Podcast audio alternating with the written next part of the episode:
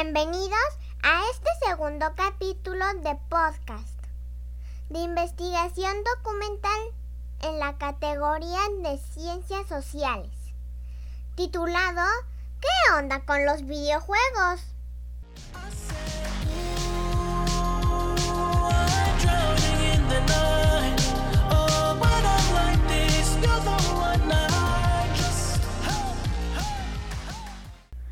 Mi nombre es Juan Pablo Robledo Ledesma y formo parte del programa Pauta Adopte un Talento de la ciudad de Querétaro, año 3. Damos inicio recordando que en el capítulo anterior establecimos cuáles son algunas de las ventajas y desventajas del uso de los videojuegos, pero no es suficiente con saber que existen varias ventajas, es importante responder a la siguiente pregunta. ¿Cuáles son los puntos a revisar antes de elegir un videojuego. Si tú, como padre de familia, al escuchar la palabra videojuegos, lo primero que se te viene a la mente son problemas y te preguntas, ¿cómo sé si esta app le conviene a mi hijo? ¿Está bien permitir el uso de pantallas? ¿Por cuánto tiempo? ¿Cuánto es demasiado? ¿Cómo me entero de las novedades y reseñas de los juegos para tomar decisiones inteligentes en relación a los videojuegos. Entonces, este podcast es para ti. Responderemos las preguntas con base en el resultado de la investigación documental que realicé.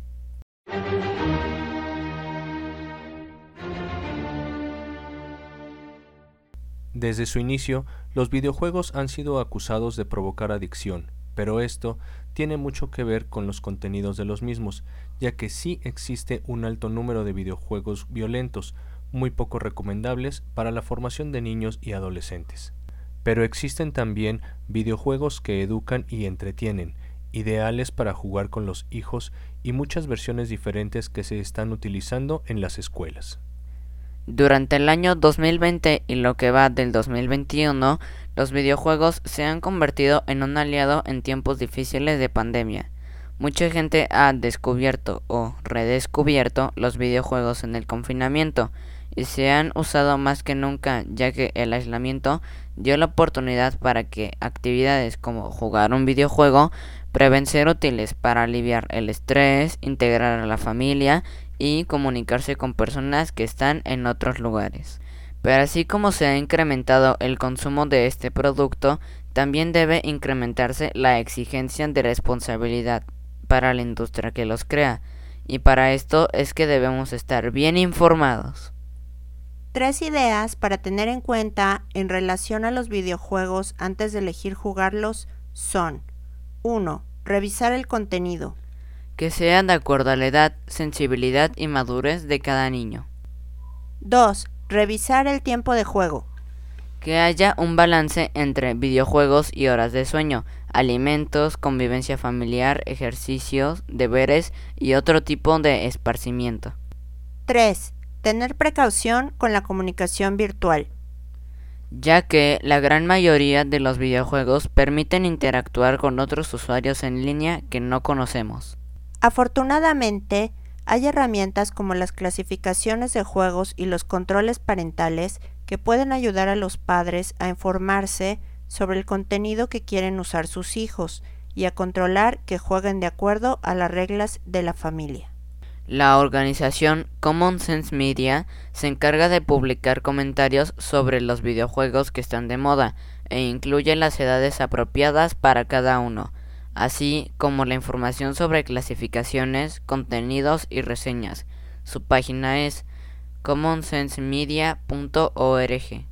Hay otras opciones como protectyoungeyes.com. La misión de estas organizaciones es ayudar a las familias a crear espacios digitales seguros, dando consejos para la educación digital. El manejo de cualquier dispositivo requiere que se desarrollen habilidades para poder sacarle provecho y evitar posibles riesgos. Algunas son Manejo del tiempo. Saber reconocer el contenido de valor. Saber decir no. Distinguir potenciales amenazas. Disfrutar sin perder el control. Y tolerancia a la frustración. Empecemos haciéndolo en familia, disfrutando juntos Así, un día los niños podrán usarlos solos. Sobre el tiempo de exposición en la pantalla, podemos decir que el tiempo que se menciona como adecuado depende y varía según las instancias internacionales que lo emiten. La recomendación oficial de la mayoría de instituciones científicas y médicas de todo el mundo es que los niños menores de 2 a 3 años no utilicen pantallas. Hasta los 5 o 6 años, limitar la duración a una hora al día y no hacerlo antes de acostarse. Cuando los niños crecen, las recomendaciones cambian, pero no hay nada definido. En Estados Unidos, los niños menores de 12 años pasan un promedio diario de 4 horas y 40 minutos frente a la pantalla y 6 horas y 40 minutos a partir de los 13 años. Es importante recordar que los adolescentes son los más vulnerables a la adicción, por eso hay que verificar que mantengan un nivel saludable de uso. Las recomendaciones de algunos neuropsicólogos van más encaminadas hacia la importancia de la regulación parental, es decir, qué pueden hacer los padres para crear conciencia. 1. Mediante prácticas parentales participando en las actividades acompañando a sus hijos, monitoreando tiempos y contenidos, estableciendo límites y equilibrio en cuanto al tiempo para los deberes y la actividad física. 2. Con conocimiento. Investigando para poder conocer los riesgos, pero también los beneficios de los videojuegos, con una postura equilibrada, siendo críticos con la información. Clasificación por edades de los videojuegos. En el frente de la mayoría de las cajas están los símbolos de la clasificación por edad. En el reverso están los descriptores de contenido que detallan los elementos del juego, como violencia y tipo de lenguaje.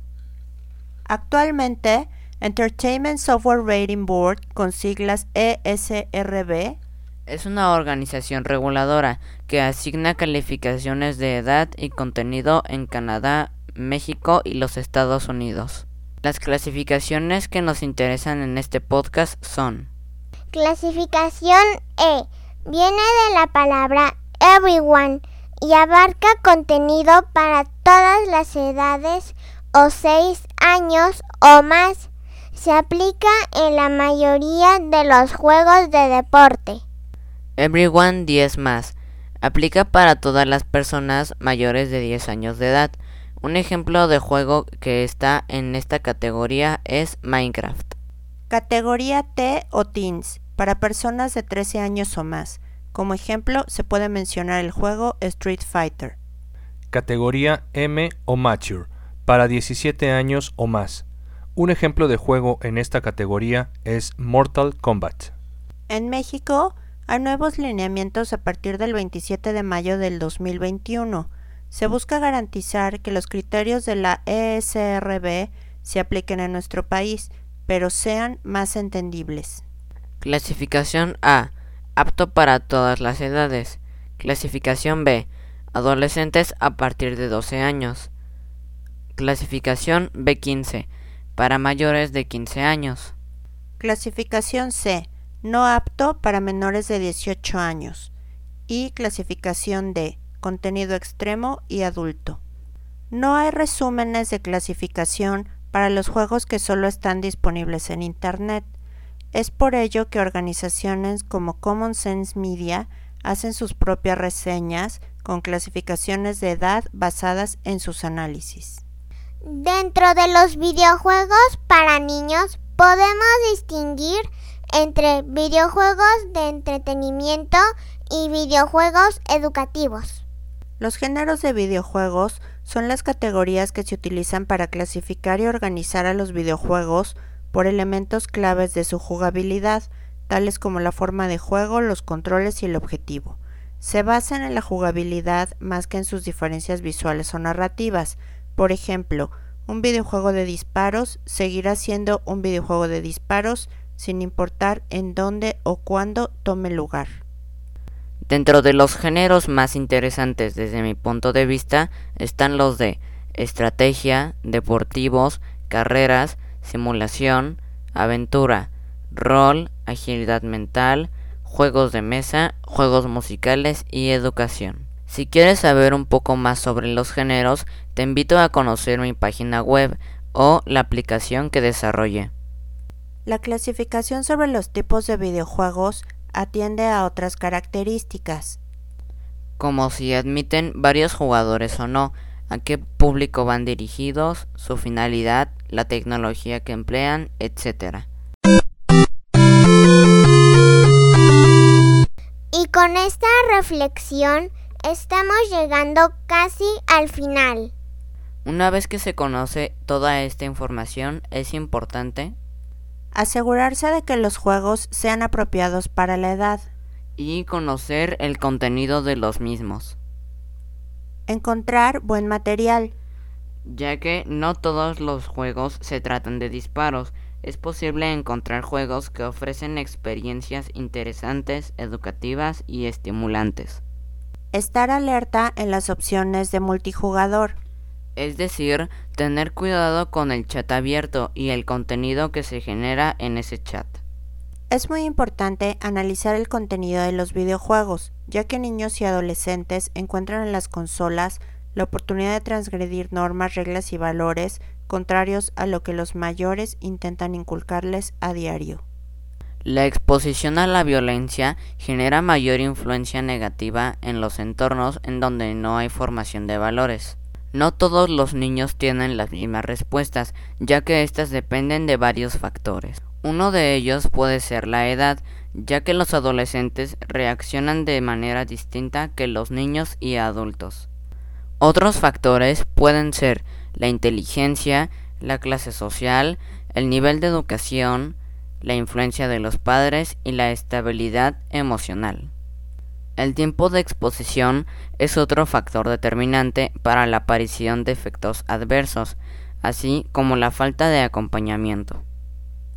Es más fácil que los niños sean vulnerables a las influencias externas si tienen pocas guías de conducta por parte de la familia o la escuela.